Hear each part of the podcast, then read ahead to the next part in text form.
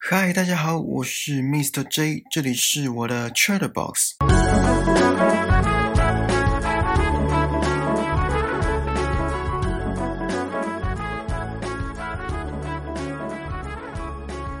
大家还记得上一集的内容吗？不知道你们去看这部动画了没？我先帮大家复习一下上一集讲到的东西好了。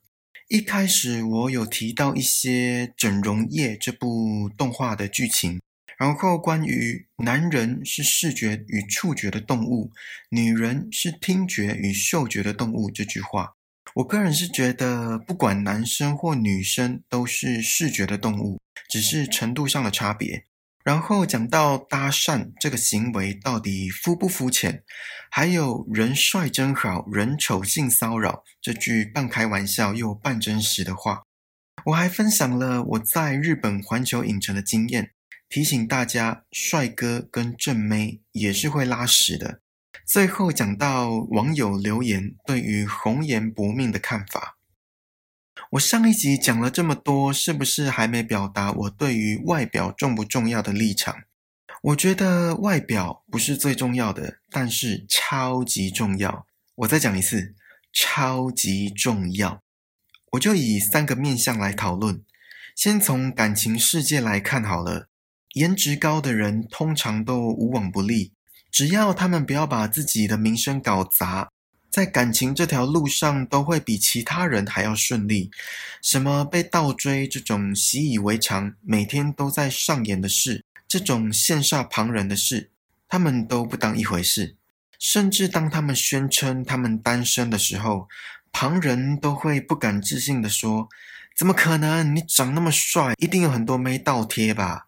或是“怎么可能？你那么正，现在男生到底在想什么？”然后不知道你们有没有听过这句话？好啦，要不是看在他那么帅的份上，我早就跟他分手了。我都搞不清楚这句话到底是褒还是贬。好，这是感情世界的部分。接下来讲讲职场。找工作的第一步就是投履历，而履历上会有什么？没错，就是照片。在还没有面试做进一步的认识之前。照片就是你给人的第一印象，面试官直接从你的照片贴标签，如果不顺眼，搞不好连底下的学历经历都没看，就直接丢到碎纸机。想象一下你的脸被碎成八条细长的纸的景象，虽然这样讲是有点夸张，不过却很残酷。这是第二个面相，最后再来聊聊外表给人的观感，长得好看的人穿什么都好看。帅哥一件白 T 配上一条黑色长裤就迷倒众生，正妹一件素色洋装配上一条腰带就仙气逼人，而长相不那么出众的人却很容易把自己搞得四不像。这世界就是这么的不公平。我曾经有段时间还困惑，真的有时尚这个产业吗？不就是帅哥美女穿自家的衣服，甚至还想说有种就找丑八怪去拍广告啊！如果成功的话，那就是品牌真的有影响力。虽然我现在已经看开了，更何况我不懂时尚。讲到这里，有没有发现外表很重要啊？所以你们已经预约整形医师了吗？啊，开玩笑的。虽然说外表非常重要，但是讲难听一点，外表都打理不好了，还能成什么大事？可是这里所说的外表，不是只是单纯的长相。长相这种条件是先天的基因就已经大部分决定好的。这里所说的外表是指怎么打理自己，是干净还是恶心，是得体还是邋遢，是自信还是狼狈。不知道你们有没有遇过那种长相其实不出众，没有精致的五官，也没有立体的轮廓，可是散发出的气质就是特别有魅力，特别吸引人，而且桃花也都不间断。为什么？因为相由心生。林依晨大家都知道吧？我会认识他是因为《恶作剧之吻》，他在里面饰演袁湘琴，这部个人觉得很经典。好，我会以他为例子，不是因为他长得不好看，他五官是好看的。可是一个人不会因为长相而被称为林富平女神，一个人也不会因为长相。而被称赞气质脱俗。这些称号都是因为他的行为举止跟谈吐，也都是因为“相由心生”这四个字。心里想着什么，内在充实着什么，就会反映在外表上。比如说，性格粗暴的人，他们的脸通常都会很凶狠；品性不好的人，他们的脸都会很刻薄。獐头鼠目，大家都听过吧？有些人就是长得特别像其他物种，不知道为什么。或是不知道你们有没有看过，有些人就是长得一脸福相，可是他们真的在经济上很富裕吗？还是是因为他们懂得知足感恩、饮水思源？这些都是相由心生的例子。会说一个人有气质，长相往往不是主要原因，而是这个人的行为举止、用字遣词，还有他怎么打理自己。我曾经听别人说过一句话，我个人觉得蛮有道理的。他说：“读书是一把免费的手术刀。”这句话就实实在在的体现相由心生的道理。什么知书达理啦，学富五车啦，文质彬彬啦，讲的就是当书读的越多，反映在外表上的气质就会显得更出众。还记得我上一集预告说要问你们一个问题吗？这个问题是这样的：如果有一个小孩跟父母说“我怎么长那么丑”，你们是父母的话会怎么回答？这是真实发生在我身边的例子。那个小孩是国中生，正是开始注意外表的年龄，因为跟班上的一个女同学告白失败，然后耳闻之下。才知道女生拒绝是因为对方的长相不是她的菜。好，我们回到问题，我怎么长那么丑？这要怎么回答？说实在的，我还真想不出个好答案。据我所知，那个小孩的父母回答说他并不丑，总之就是否认这件事情。不过我觉得在国中这个青春期，这种话应该听不太进去。我当下听到这件事，换位思考了一下。如果是我，我会跟那个小孩说，外表的确很重要，但是如果那位女同学只是单纯的因为你的外表而拒绝你，那不值得你去在意跟烦恼。这是我目前想到的答案。我相信还有比这个更好的答案。如果有的话，请你们留言告诉我。之前有个韩国街头实验，跟这个例子很类似。他们去问路人，我会不会很丑？路人都很暖，都说不会，甚至加油打气，还给一个热情的拥抱。如果是你们被问这个问题，你们会怎么反应？既然讲到这个，我再问你们一个问题：如果你们的小孩不满意自己的长相，说要去整形，你们会答应吗？不知道你们有没有看过《我的 ID 是江南美人》这部韩剧？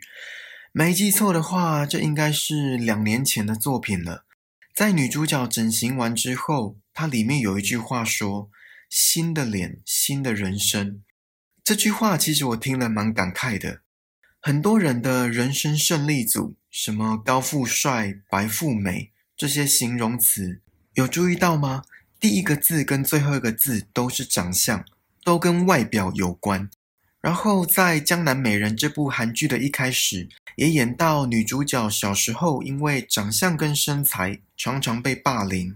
其实霸凌对于一个人的精神上还有心理上都会造成很大的创伤，不是外人能够想象的。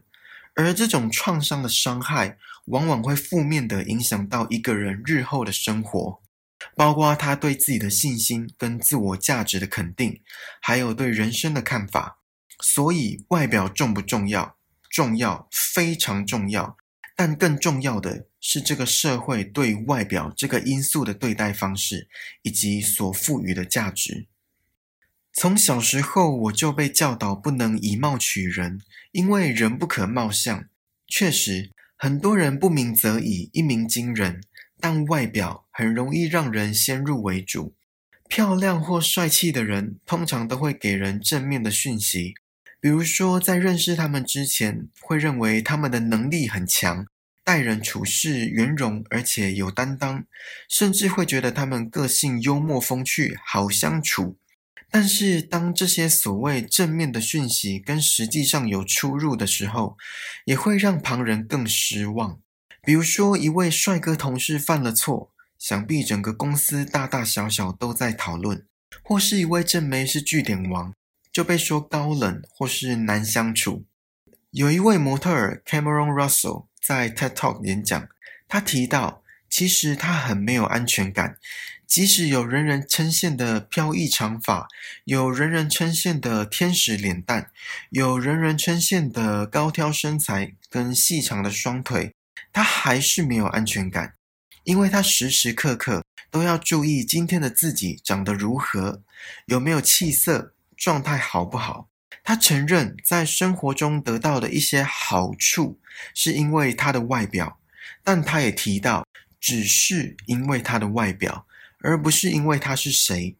这个演讲也有提到一些种族跟性别的议题。有兴趣的听众，我会把链接放在资讯栏，你们可以去看看。其实很少人对自己的长相或身材满意。我前一阵子很喜欢问身边的人一个有点白目的问题。这个问题是：如果可以免费整形，而且整得很成功，你会想整哪里？当然，我听到的答案百百种，不过所有的答案都朝着同一个方向，那就是大众美。讲一句实在话，谁不想要长得好看一点？谁不想要有千年一遇的脸蛋？